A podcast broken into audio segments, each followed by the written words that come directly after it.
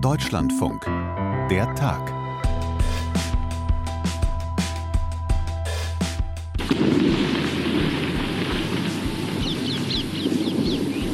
Er geht also weiter, der Krieg in Gaza. Eine Woche Feuerpause ist da jetzt vorbei. Seit heute Morgen ist wieder die Zeit der Bomben und Raketen. Mit Hamas ist kein Frieden möglich. Das haben die vergangenen Tage noch einmal sehr deutlich gezeigt. Sagt Michael Roth von der SPD, der Vorsitzende des Auswärtigen Ausschusses im Deutschen Bundestag. Kürzlich der furchtbare Anschlag auf Zivilisten in Jerusalem.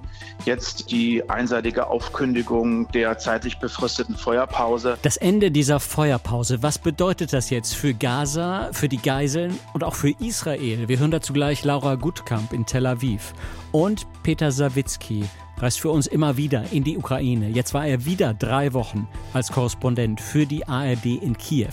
Ich habe mit ihm über Drohnenalarm im Hotel und über seine Erfahrungen in der Nähe der Front gesprochen.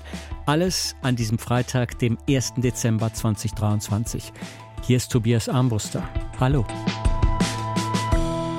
Eine Woche lang hatte der Krieg in Gaza jetzt Pause. Und viele haben sich vermutlich Hoffnung gemacht, dass aus dieser Feuerpause ein längerer Waffenstillstand werden könnte. Das ist nicht passiert. Seit dem frühen Morgen heute schießt die Hamas wieder Raketen in Richtung Israel ab. Die israelische Armee ihrerseits antwortet mit Bomben über Gaza. Meine Kollegin Laura Gutkamp in Tel Aviv hat mir vorhin erklärt, wie das war heute Morgen, dieser Übergang von Feuerpause zu Krieg? Ja, das ging wirklich Schlag auf Schlag heute früh. Das war wirklich sehr dynamisch. Ganz am Anfang haben wir damit gerechnet, dass ähm, die Feuerpause nochmal um 24 Stunden verlängert wird. Ähm, das hatte man aus äh, ägyptischen Kreisen immer wieder gehört. Und dann plötzlich hieß es, ähm, dass die Hamas ähm, wohl Raketen auf den Süden Israels abgefeuert hat. Das hat das israelische Militär gemeldet. Und diese Raketen wurden zwar abgefangen, aber Israel hat dann sofort mit ähm, aller Härte reagiert ähm, und Raketen auf den Gazastreifen geschossen. Ähm, wir hören, dass da vor allem der Süden des Gazastreifens beschossen wurde, also Khan Yunis zum Beispiel, die Stadt dort äh, im Süden, oder auch Rafah, das kennt der ein oder andere Hörer. Vielleicht das ist der Grenzübergang ähm, zu Ägypten, wo auch die Hilfslieferungen ähm, in den Gazastreifen Gazastreifen gelangen und wo auch zum Teil die Geiseln übergeben wurden. Also ähm, sehr, sehr heftige Beschüsse hören wir. 250 Palästinenser sind wohl ähm, seit heute früh bei Raketenbeschüssen getötet worden. Also wirklich sehr traurige Entwicklungen heute früh. Laura, wir sprechen jetzt um 13.30 Uhr, halb zwei. Wie ist denn aktuell die Situation also wir hören, dass vor allem aus der Luft der Beschuss kommt. Ähm, wir wissen auch, das hat uns äh, auch ein Kollege, der vor Ort ist, bestätigt, es gibt momentan keine Hilfslieferungen. Also das kann man sich natürlich auch ein Stück weit vorstellen, aber jetzt haben wir es auch bestätigt, keine Hilfslieferungen momentan ähm, in den Gazastreifen. Und das ist natürlich ähm, schrecklich für die Zivilbevölkerung dort. Was wir auch gehört haben, ist, dass das israelische Militär ähm, ähm, Flugblätter verteilt hat, abgeworfen hat ähm, an die Bevölkerung in Gaza äh, mit sogenannten Safe Zones ähm, wo sie sich hin zurückziehen können. Wir hören aber auch, dass eigentlich der ganze Gazastreifen von Bombardements ähm, betroffen ist.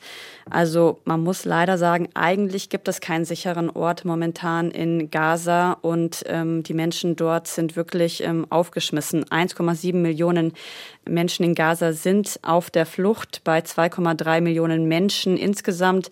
Also das sind wirklich alarmierende Zahlen.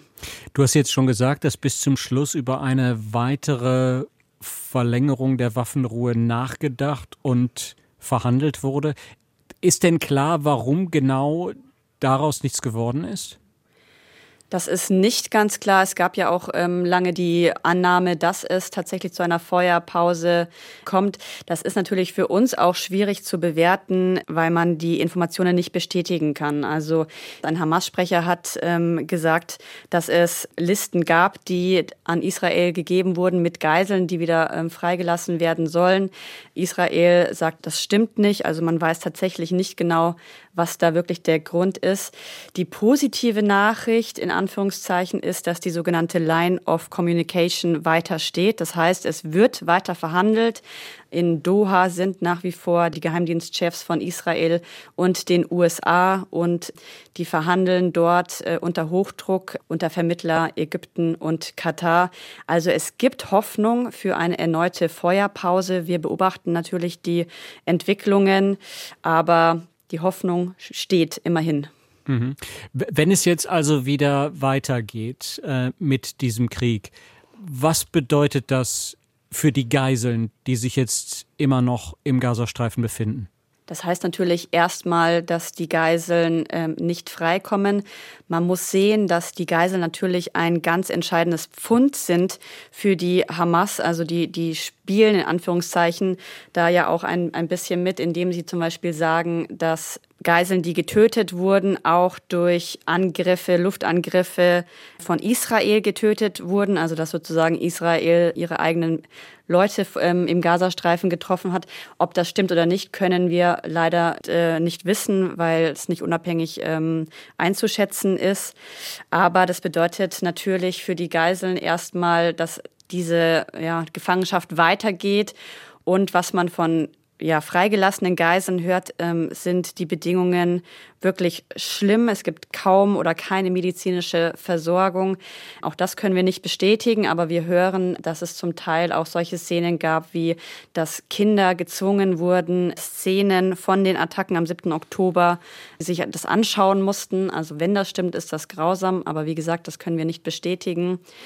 Und auch hier in Israel ist natürlich die Verzweiflung groß. Es gibt hier eine ganz, ganz große Bewegung. Bring them back home now. Bringt sie jetzt zurück. Das ist natürlich auf die Geiseln gemünzt. Und ja, wie es da weitergeht, ja, es bleibt abzuwarten. Laura, die New York Times berichtet, dass die israelischen Behörden schon vor über einem Jahr Hinweise auf so einen groß angelegten Überfall der Hamas hatten. Aber das soll damals, heißt es, von Israel als völlig unrealistisch eingeschätzt worden sein. Was ist da dran und wie sehr setzt diese Information jetzt auch nochmal die israelische Regierung unter Druck? Immer wieder hört man, dass es solche Meldungen gab, solche Informationen gab, dass ähm, Wachen, die sozusagen ähm, den Gazastreifen beobachtet haben, gesehen haben, dass sich da was zusammenbraut, dass da wohl was geplant ist und dass man diese Warnungen nicht ernst genommen hat, dass man zu sehr den Fokus auf das Westjordanland gelegt hat, wo ja auch ganz, ganz viele Soldaten ähm, unterwegs waren, um eben die Siedler ähm, dort zu schützen. Und jetzt ist natürlich mit diesem Bericht von der New York Times Netanyahu weiter unter Druck geraten. Eine, eine Sprecherin, eine Regierungssprecherin hat ähm, inzwischen auch Stellung dazu ähm, genommen und hat gesagt, er hat nochmal unterstrichen, ja, die ähm, Anschläge am 7. Oktober, die Attacke am 7. Oktober zeigt das Versagen der Regierung und dass man jetzt ähm, diesen Vorwürfen in Anführungszeichen von der, von der New York Times, dass man denen nachgeht und dass man sich dann zur gegebenen Zeit dazu äußern wird. Also ein ganz offizielles Statement gibt es noch nicht. Aber klar, Netanyahu noch weiter unter Druck. Laura, zum Schluss jetzt noch die Frage, bitte um eine kurze Antwort. Wie schätzt du das ein? Wie wird dieser Krieg im Gazastreifen jetzt in den nächsten Tagen und Wochen weitergehen? Ganz schwer einzuschätzen. Also wir hoffen natürlich, dass es weiter zu einer, dass es zu einer erneuten Feuerpause kommt. Ich könnte mir auch vorstellen, dass es ähm, diese Feuerpause eventuell gibt, weil eben der Druck hier in Israel, die Geiseln frei zu bekommen, so, so groß ist, dass Netanyahu und die Regierung alles Erdenkliche tun wird, ähm, um das zu erreichen. Es heißt auch inzwischen von offizieller Seite, dass es eventuell auch andere Möglichkeiten gibt, das zu erreichen, ohne aber auf Details einzugehen. Was das genau bedeutet, beobachten wir hier natürlich weiter und ja, werden sehen, was die nächsten Tage bringen. Laura Gutkamp in Tel Aviv, vielen Dank. Danke dir. Sehr gerne. Reisen in ein Kriegsgebiet, das ist für die allermeisten eine Extremerfahrung. Wer es nicht unbedingt tun muss, der vermeidet es auf jeden Fall. Journalisten, so wie auch Laura Gutkamp, die wir gerade gehört haben, die machen es eben manchmal, weil es eben mit zu ihrem Job gehört. Mein Kollege Peter Sawicki ist unser Korrespondent für Polen und für die Ukraine. Und er reist immer wieder in dieses Land, das jetzt seit fast zwei Jahren ein Kriegsschauplatz ist. Jetzt war er wieder für drei Wochen da und hat das ARD-Studio in Kiew als Korrespondent unterstützt. Die drei Wochen für ihn in der Ukraine, die gehen heute zu Ende. Ich habe ihn sozusagen an seinem letzten Tag dort erreicht und mit ihm über seine Eindrücke gesprochen. Erstmal wollte ich von ihm wissen, wie er das sieht mit der allgemeinen Stimmung in diesem Land, jetzt nach zwei Jahren Krieg und am Beginn eines zweiten Kriegswinters. Also es wird ja viel über diese Niedergeschlagenheit gesprochen, über äh, fast eine Untergangsstimmung, die hier, wie es heißt, dann herrsche. Das kann ich in dieser Form so nicht bestätigen. Also ich teile diesen Eindruck von so einer Untergangsstimmung hier nicht. Ich würde nicht sagen, dass es hier einen kompletten Umschwung gibt im Meinungsbild und in der Gefühlslage. Äh, aber in der Tat, es ist ein Stimmungstief, was man hier erlebt. Also es ist sicherlich die schwierigste Phase, auch emotional für das Land, äh, was daran liegt, dass mehrere Faktoren derzeit zusammenkommen. Also die Gegenoffensive hat nicht, wie erhofft, zumindest keine sichtbaren Erfolge gebracht, vor allem im Süden, wo sich die Ukraine ja über viele Monate abgemüht hat, äh, wenige Quadratkilometer nur zurückzuerobern. Also da hat man sich sicherlich mehr erhofft. Äh, dagegen wird der Preis für diesen Verteidigungskampf immer sichtbarer. Also es gibt einerseits sicherlich eine emotionale Ausgezerrtheit, verbunden mit einem gewissen Gewöhnungseffekt. Man muss ja hier irgendwie versuchen, weiterzuleben und sich den Alltag so gut wie es geht ähm, zu gestalten und sich einzurichten in dieser Realität. Aber das führt teilweise vielleicht auch so ein bisschen dazu, dass man etwas den Fokus verliert. Das ist zumindest ein Vorwurf, der so mehr oder weniger offen manchmal formuliert wird. Ich habe mich hier zum Beispiel mit Freiwilligen auf dem Maidan, auf diesem zentralen Platz in Kiew unterhalten. Freiwillige, die äh, für die Armee zum Beispiel Spenden sammeln oder für Angehörige von Gefallenen, die dann sagen, naja, manche Menschen gehen mittlerweile doch eher sorglos an uns vorbei und nehmen das nicht mehr so richtig wahr. Ähm, hinzu kommt aber sicherlich auch, dass es schlicht und ergreifend die Jahreszeit derzeit hergibt. Also das Wetter, äh, der Schnee und das Eis, das schlägt natürlich auch so ein bisschen auf die Stimmung durch. Peter, du bist ja in diesen vergangenen drei Wochen viel gereist. Wie nah bist du rangekommen an die Frontlinie, an die Stelle, an den Verlauf, wo tatsächlich gekämpft wird? Zum Beispiel war ich in dieser Woche in Slawiansk. Das ist in der Region Donetsk gelegen. Das ist so eine Art Vorposten vor der Front. 40 Kilometer ungefähr von der Front gelegen bis zu dieser Stadt Bachmut, die weitgehend zerstört ist, die Russland nach fast einem Jahr Krieg äh, dann eingenommen hat. Und äh, Slawiansk ist in dem Sinne interessant, weil das der Ort ist, an dem der Ostukraine-Krieg 2014 begonnen hat. Also wenn man so will, dieser Großkonflikt, der heute heute dieser Krieg in seinem ganzen Ausmaß, wie er heute herrscht, er hat, wenn man so will, 2014 in Slawiansk seinen Anfang genommen.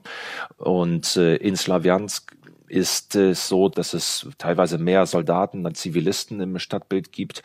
Das liegt auch daran, dass äh, viele Menschen im Alltag auch aus Sicherheitsgründen Ansammlungen meiden. Es gibt keine Feste draußen, weil man Raketenangriffe auf die Stadt befürchten muss. Aber interessant war in jedem Fall, dass aufgrund eben dieser eher inaktiven Kampfphase in der Nähe von Slowiansk man so richtig ein Aufatmen gespürt hat. Also seit April hat es in Slowiansk keinen größeren Raketenangriff gegeben. Über viele Monate ist es da weitgehend ruhig geblieben in der Stadt selber.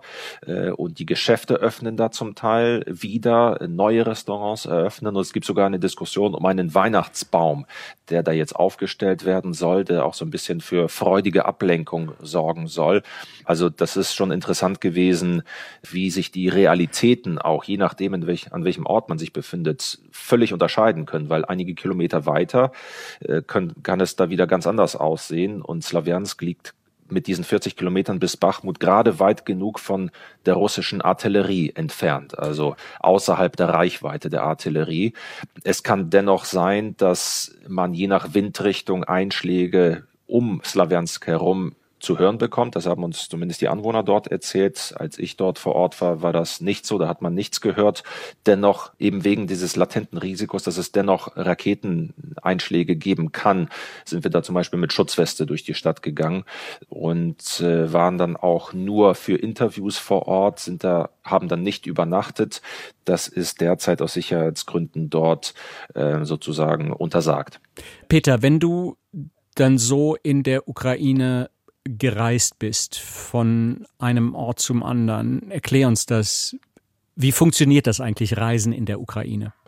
Also das ist generell gut möglich und man muss sagen, dass das Land ja trotz dieser Kriegssituation gut funktionsfähig ist. Also wenn man hier auf das Studio schaut, auf das ARD-Studio, das ja über Logistik äh, verfügt, dann ist es so, dass man meist äh, mit Autos unterwegs ist je nachdem, wo man hinfährt, mit einem oder mit zwei Autos. Mit zwei Autos fährt man zum Beispiel in ein Gebiet, wo man möglicherweise entweder schlechte äh, Fahrbedingungen erwarten muss. Also für den Fall, dass es eine Panne in einem Auto gibt, dass man dann ein zweites Auto als Backup hat, dass man dann auch schnell wieder von dem Ort wegkommt, falls es da zu einer gefährlicheren Situation kommen könnte.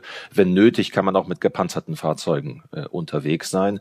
Aber in der Regel ist man mit einem Auto dann in einem Radioteam beispielsweise unterwegs. Dann ist dann der Fahrer noch mit dabei, logischerweise ein Sicherheitsberater äh, in der Regel und dann eine Producerin, ein Producer und dann der Korrespondent, die Korrespondentin. Eine Alternative ist, dass man auch mit der Bahn einfach äh, unterwegs sein kann, die ja äh, voll funktionsfähig ist in der Ukraine. Das ist im Westen des Landes ohnehin derzeit auch äh, unter Sicherheitsaspekten kein großes Problem. Äh, Reisebusse sind ebenso landesweit unterwegs. Das betrifft aber eher die Personen, die innerhalb der Ukraine privat reisen. Und was Kiew anbelangt, da bin ich dann auch mit der U-Bahn in der Stadt unterwegs oder mit dem Taxi oder einfach zu Fuß. In Kiew hast du ja die meiste Zeit verbracht. Wie sehr bestimmt der Krieg den Alltag dort in der Hauptstadt? Den kann man schon auch mal ausblenden, um es mal so zu formulieren, weil das öffentliche Leben so gut funktioniert, dass man das tatsächlich fast ausblenden kann. Die Energiesituation in Kiew ist vor Beginn dieses zweiten Kriegswinters gut, kann man sagen. Äh, es sind im Prinzip alle Lebensmittel vorhanden. Es finden Filmvorführungen statt. Die Menschen gehen in Ausstellungen. Der Universitätsalltag beispielsweise funktioniert. Ich habe äh, mich an einer Privatuniversität äh, an zu Beginn meines Aufenthalts umgesehen. Und dort gibt es mittlerweile umfassend Schutzräume, so dass man die Seminare und Vorlesungen im Notfall auch dort einfach abhalten kann, also ohne äh, große Unterbrechung. Dennoch, auch in Kiew ist es so, dass man immer wieder in diese Kriegsrealität zurückgeholt werden kann, denn Raketen- oder Drohnenangriffe sind grundsätzlich immer möglich. Und einen sehr massiven Drohnenangriff hat es ja am vergangenen Wochenende von Freitag auf Samstag hier gegeben, den ich auch aus nächster Nähe erlebt habe. Was hast du da gemacht? Zunächst hat die Luftalarm-App mich um circa 2.30 Uhr geweckt, so wie alle anderen Anwohner der Stadt. Da wurde nämlich Luftalarm ausgelöst und der hat dann tatsächlich bis 8.30 Uhr ungefähr angedauert, also sechs Stunden lang. Und in dem Fall war das relativ schnell klar, dass eine Gefahrensituation, dass eine akute Gefahrensituation entstehen würde. Es ist immer wieder so, dass wenn Luftalarm ertönt, der dann wenige Minuten später wieder aufgehoben wird, weil es keine unmittelbare Gefahr gibt, dass beispielsweise nur ein russischer Kampfjet ähm, einen Übungsflug gestartet hatte, wo sich dann herausstellt, dass nichts Größeres droht. Aber in dem Fall gab es zum Beispiel auf Telegram, also in sozialen Netzwerken, die Information, dass Drohnen auf Kiew, Richtung Kiew zugeflogen sein. Und ab 5 Uhr morgens war das dann so, dass fast eine Stunde lang Detonationen über Kiew zu hören waren. Teilweise sehr laute Explosionen. Das hat sich in Teilen so angehört, als wäre einige Straßen weiter ähm, da eine Explosion, da etwas explodiert. Also sehr laute Detonation. Ähm, das war dann in dem Fall die ukrainische Flugabwehr, die die Drohnen abgeschossen hatte. Und dieser Zustand hat dann äh, vor allem in dieser einen Stunde angehalten. Zwischen fünf und sechs Uhr hat man fast minütlich diese Explosion gehört. Und an Schlaf war da natürlich nicht zu denken. Ich hatte mich in Sicherheit gebracht, ähm, war dann also, habe mich auch sicher gefühlt in dem Hotel, wo es auch Schutzräume gibt. Aber es war keine angenehme Erfahrung, keine angenehme Nacht. Peter, wenn wir so über diesen Krieg reden, mein Eindruck ist da häufig, da geht es in vielen Berichten und in vielen Diskussionen immer um, um Waffensysteme und um Strategien. Und äh, eher selten geht es um das, was tatsächlich an der Front passiert, auch was Soldaten da erleben. Da kann man denken an Tod, an Blut, Verletzungen, Angst oder auch das Warten in einem kalten Schützengraben. Da würde mich mal interessieren, was ist dein Eindruck? Wie präsent ist dieses tatsächliche Grauen des Kriegs in der ganzen Debatte?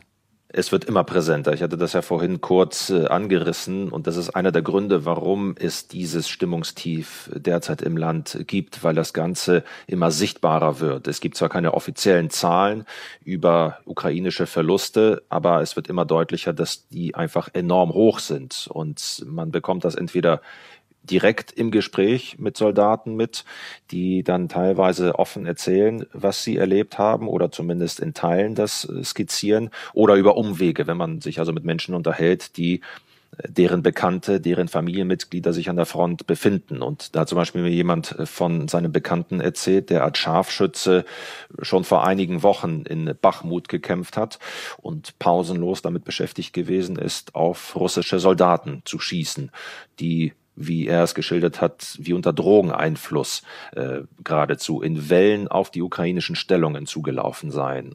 Und da bekommt man schon anhand solcher Erzählungen, da wird einem schon etwas anders, wenn man solche Sachen geschildert bekommt. Und äh, es ist natürlich unmöglich, sich das ganz konkret vorzustellen, was, wie man in so einer Situation selber damit umgehen würde.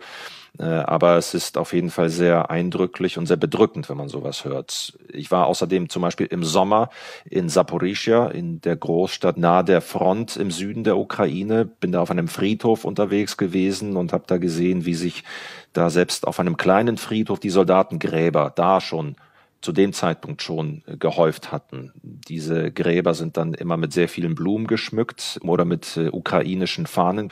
Und äh, wenn man sich dann auch die Fotos teilweise dazu anschaut von sehr jungen Männern, die da gefallen äh, waren, teilweise Anfang 20 Jahre alt, mit sehr, noch mit sehr jugendlichen Gesichtern, dann ist das auch etwas, was einen sehr bleibenden und betrübenden Eindruck hinterlässt. Und bei, auf dieser Reise habe ich zum Beispiel auf der Fahrt nach Kiew, selbst in den entlegenen Dörfern festgestellt, dass auch dort auf den Friedhöfen sich die Gräber die Soldatengräber häufen und äh, ein Gespräch mit einem Krankenhausdirektor in Pavlochrad, das ist in der Region Dnipropetrovsk auf dem Weg ähm, nach äh, Sloviansk, wo ich unterwegs gewesen bin, das war auch sehr eindrücklich, der gesagt hat, dass er und äh, das Pflegepersonal in, in dem Krankenhaus immer öfter Amputation vornehmen. Hände und Beine von verwundeten Soldaten amputieren müssen und dass das natürlich sich auch emotional auf den Zustand des Personals im Krankenhaus auswirkt. Ähm, also ich würde sagen, die der Preis, den die Ukraine für diesen Verteidigungskampf zahlen muss, der wird immer höher. Und die Sichtbarkeit ist ein wichtiger Grund für diese derzeit deutlich verschärfte Stimmungslage im Land. Mhm, genau das würde mich mal interessieren, diese Brutalität, die du da beschreibst, auch diese Trauer, die du dann ja überall erlebst. Wie sehr macht die sich im Alltag in der Ukraine bemerkbar? Hat, hat sich da sozusagen etwas am, ich sag mal, am Seelenzustand verändert?